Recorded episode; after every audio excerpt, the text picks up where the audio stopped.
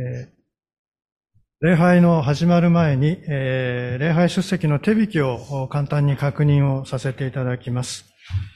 えー、まず、体調に問題がないことを確認して、えー、いただいていると思います。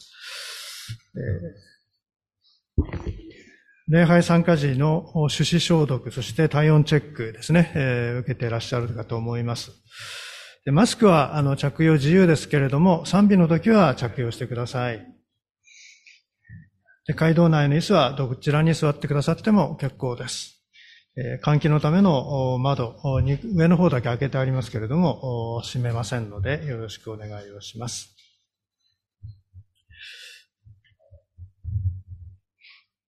はい、それでは、ただいまより、えー、主の年2024年2月11日の主日礼拝を始めていきます。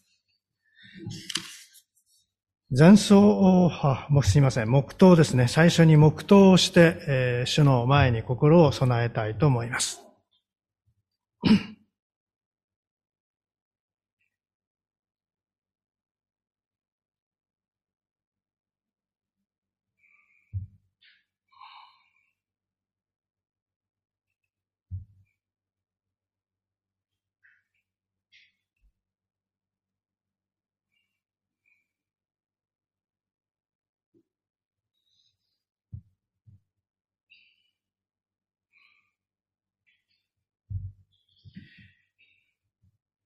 それぞれが賜物を受けているのですから、神の様々な恵みの良い管理者として、その賜物を用いて互いに使え合いなさい。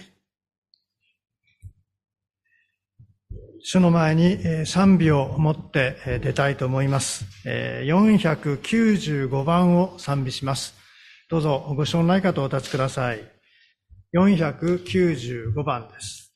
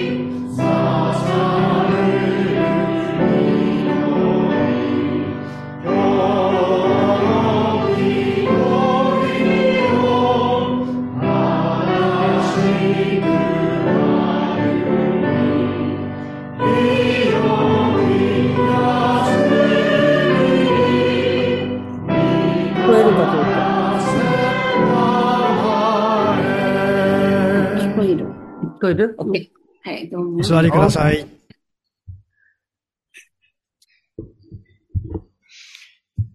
聖書を購読いたします。今朝は詩篇の第94編の1節から15節です。詩篇の94編1節から15節旧約聖書の1033ページになります。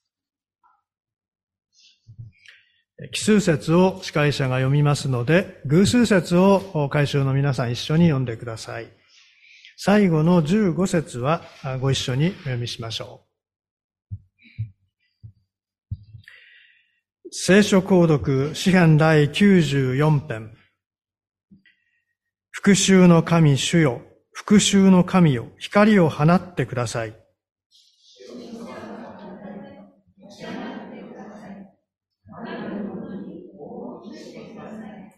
主よ、いつまでですか？悪しき者が、いつまでですか？悪しき者が勝ち誇るのは。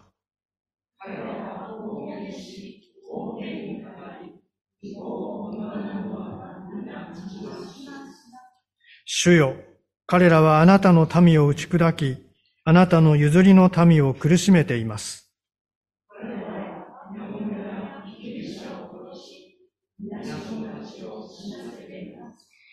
彼らは言っています。主は見ることはない。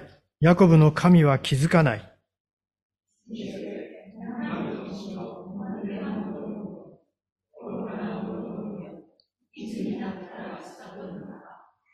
耳を植え付けた方が聞かないだろうか目を作った方が見ないだろうか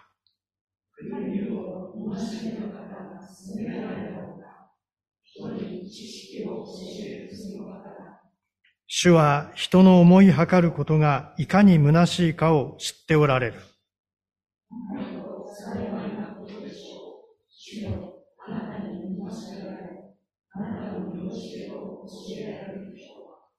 災いの日にあなたはその人に平安を与えられます。しかし悪しき者のためには穴が掘られます。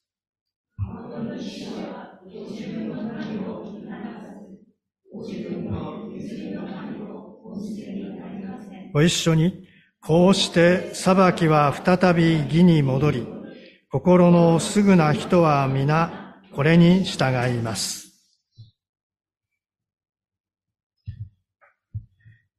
礼拝のために司会者が祈ります。憐れみ深い天の父なる神様。今朝もこうして私たちを生かしてくださり、人日の技を始めさせてくださり、共に集められて、あなたの見前で礼拝を捧げるひとときを与えられていることを感謝をします。どうぞこのひととき、あなたが真ん中に共にいて、すべてを導いてください。私たちの日々の歩みの中に様々な事柄が起こりますけれども、それらすべてをどうぞ今あなたの前に持ち出して、あなたに委ね、心を平らかにして、あなたの御言葉を聞くことができるように、そして賛美と感謝を持ってあなたの前にひれ伏すことができるように、私たち一人一人を導いてくださるようにお願いをいたします。私たちの目には様々に困難に見える事柄がありますけれども、でもその背後にあなたの永遠の御手があって、すべてをご支配していることを、私たちは聖書を通して知らされています。神様どうぞ、目に見えるところによらず、信仰の目を持ってあなたの見業に目を留め続けることができるように、私たちを導いてください。神様がどうぞこの世界を憐れんでくださって、そこに起きている様々な事柄のうちに、主の導きと栄光を示してくださるようにお願いをいたします。私たちがそれを仰いで、あなたに対してさらに信頼と希望を持って近づくことができるように導いてください。どうぞあなたがこの礼拝をすべて導いてくださるようにお願いをします。この礼拝を覚えながらも集えない方々がいます。特に体調を崩している方の上に神様の帰り身が豊かにありますようお願いをします。どうぞ、そのところに共にいてくださって、あなたが支えてくださるようにお願いをいたします。これからのひとときを御手に委ねます。主イエス・キリストの皆によって祈ります。アーメン。主の祈りをご一緒に祈りたいと思います。主の祈りは主法の後ろ側に印刷されておりますので、どうぞご参照ください。では、主の祈り。天に増します我らの父よ。願わくは皆をあがめさせたまえ。御国を来たらせたまえ。御心の天になるごとく地にもなさせたまえ。我らの日曜の糧を今日も与えたまえ。我らに罪を犯す者を我らが許すごとく、我らの罪をも許したまえ。我らを試みに合わせず、悪より救い出したまえ。国と力と栄えとは、限りなく汝のものなればなり。アーメン。使徒信条をもって私たちの信仰の告白といたします。使徒信条。我は天地の作り主、全能の父なる神を信ず。我はその一人子、我らの主イエス・キリストを信ず。主は精霊によりて宿り、乙女マリアより生まれ、ポンテオ・ピラトのもとに苦しみを受け、十字架につけられ、死にて葬られ、黄泉に下り、三日目に死人のうちより蘇り、天に昇り、全能の父なる神の右に座したまえり、賢より来たりて、生ける者と死ねる者とを裁きたまわん。我は精霊を信ず、聖なる行動の境界、生徒の交わり、罪の許し、体の蘇り、こしえの命を信ず。アーメン。それでは、これより、えー、子供礼拝をさせ、えー、します。では、谷本さんお願いします。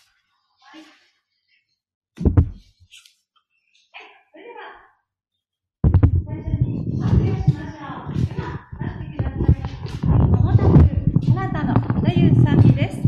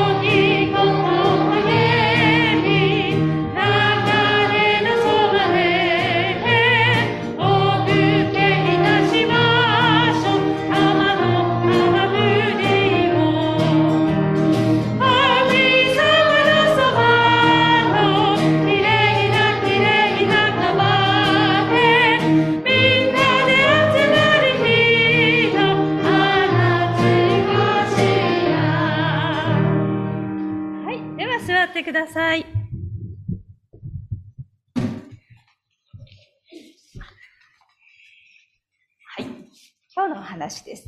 イエス様はこうおっしゃいました。私は蘇りです。命です。私を信じる者は死んでも生きるのです。イエス様を信じる人は死んでも生きるとイエス様がおっしゃったんです。さあ、今日はね、イエス様がこのことをおっしゃった時のお話をします。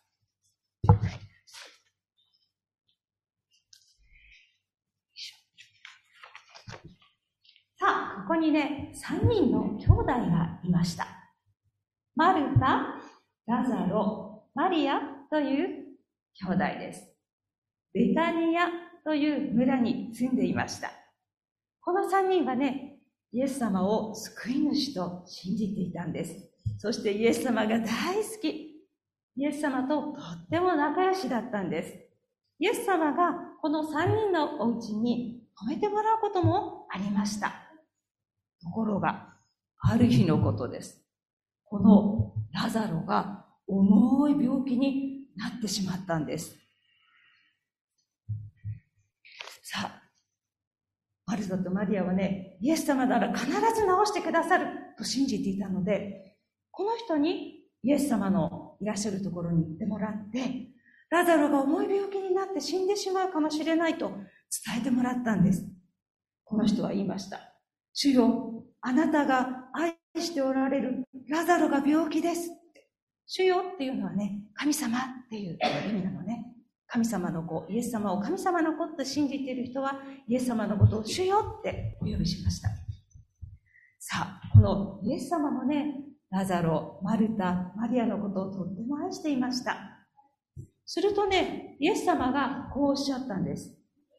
ラザロの病気は死では終わりません。神の栄光、素晴らしさが表されるためのものですと、こうおっしゃったんです。イエス様には、ラザロが今にも死にそうになっているということはもうもちろん、ちゃんと分かっていました。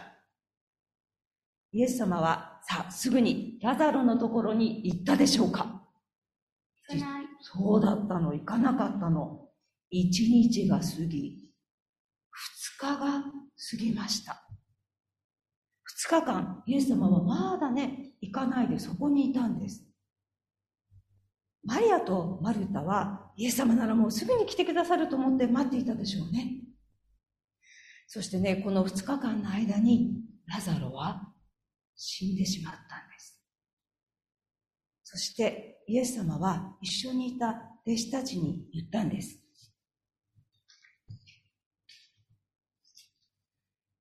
ラザロは死にました。でも、あなた方が私のことを信じるために、私がそこにいなくてよかった。さあ、ラザロのところへ行きましょう。こう言ってイエス様は、やっとラザロのところに向かいました。イエス様がラザロの住んでいたベタニアの村に着くと、もうラザロはお墓に入れられた後だった。もうラザロがお墓に入れられてから4日経っていたんです。さあ、イエス様がいらしたと聞いて、マルタがイエス様のとことを迎えに来ました。マルタはイエス様にお会いすると言いました。主よ、もしここにいてくださったなら、ラザロは死ななかったでしょうに。すると、イエス様はマルタに言いました。ラザロは蘇ります。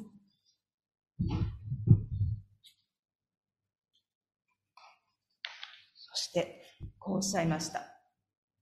私は蘇りです。命です。私を信じる者は死んでも生きるのです。そして、さらに言いました。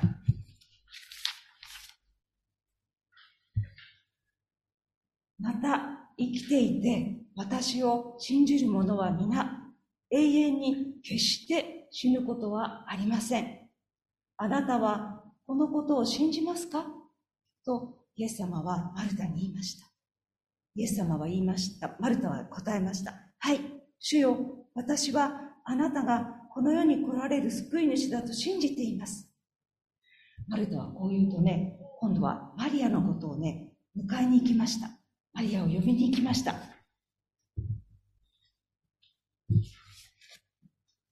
あ、マリアがイエス様のところにやってくると、イエス様の足元に触れ、ひれ伏して言いました。主よ、もしここにいてくださったのなら、ラザロは死ななかったでしょうに。そう言って泣きました。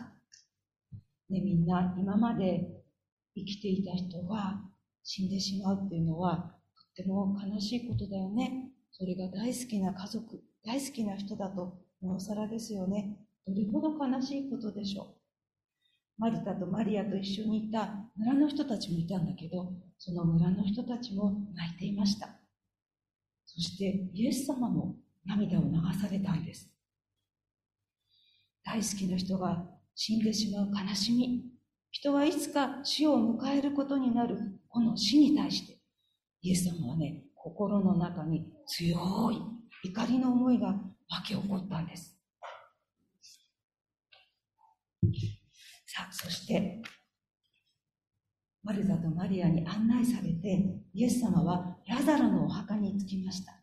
昔のね、この国のお墓はこういうお墓だったんだね。そしてイエス様はおっしゃいました。その石をどけなさい。でもマルタは言いました。主よ、ラザロの体はもう臭くなっているでしょう。死んで4日になるのですから、と答えたんです。でも、一緒に来た人たちがお墓の石を溶かしてくれました。さあ、そして、イエス様はね、天を仰いでお祈りしたんです。天のお父様、みんなが私を救い主だと信じられるように、私の願いを聞いてください。そして大きな声で叫びました。ラザロよ出てきなさいすると、死んでいたラザロが布にくるまれたままお墓から出てきたではありませんか。こういう私でね、ね布にくるんで、この頃はお墓に収めたんだね。さあ、そしてイエス様はおっしゃいました。さあ、布をほどいて家に帰らせてあげなさいと。さあ、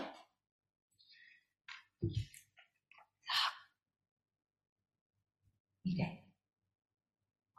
顔の布をちょっと剥がしてもらったラザルがね、生き返ったラザロです。マルタとマリアはもうどれほど嬉しかったことでしょう。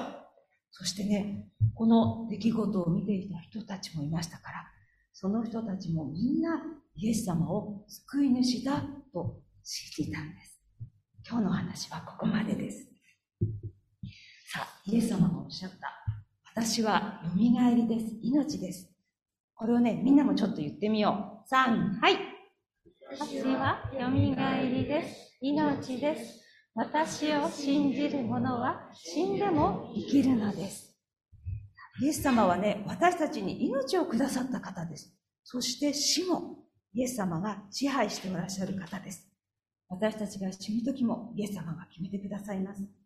私たちは誰でも死ぬ時が必ず来ますよね。でも、イエス様が私たちの命をご支配くださる神様だと信じる人は死んで終わりではないんです。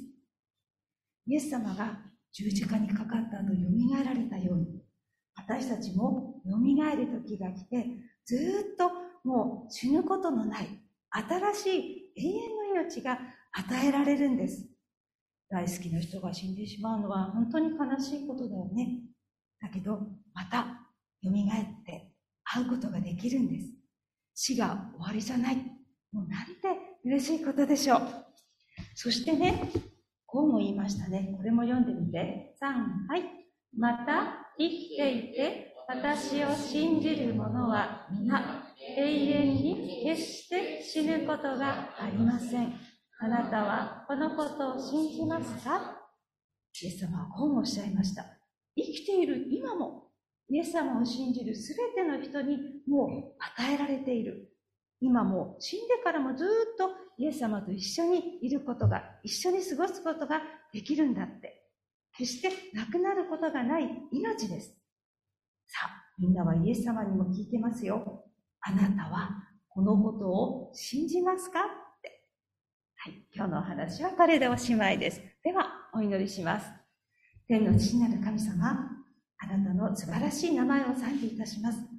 神様、あなたは私たちに命をくださり、そして死で終わりではなく、イエス様を救い主と信じる者には永遠の命を与えてくださり、イエス様が十字架で死んでよみがえられたように、私たちもいつかよみがえり、大好きな人たちと会うことができる、そう約束してくださっていることを本当にありがとうございます。神様、あなたは生きている今も、イエス様は私たちと一緒にいてくださいます。ありがとうございます。イエス様を信じる私たちに与えられた永遠の命を本当に心から感謝いたします。このお祈りをイエス様のお名前によってお祈りします。アーメン。じゃあ最後に一曲、私は蘇りです。命ですという賛美をして終わりにしましょう。第一回立ってください。先週も賛美した方だね。はい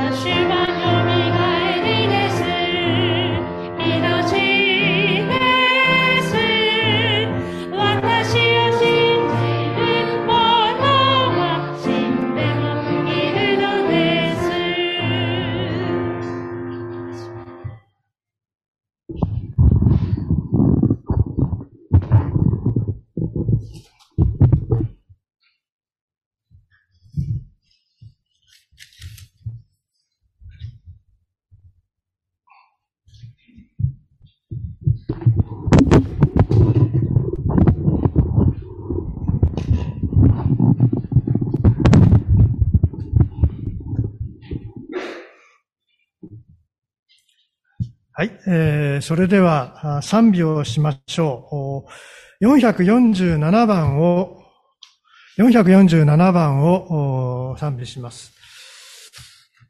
物証のない方はどうぞお立ちください。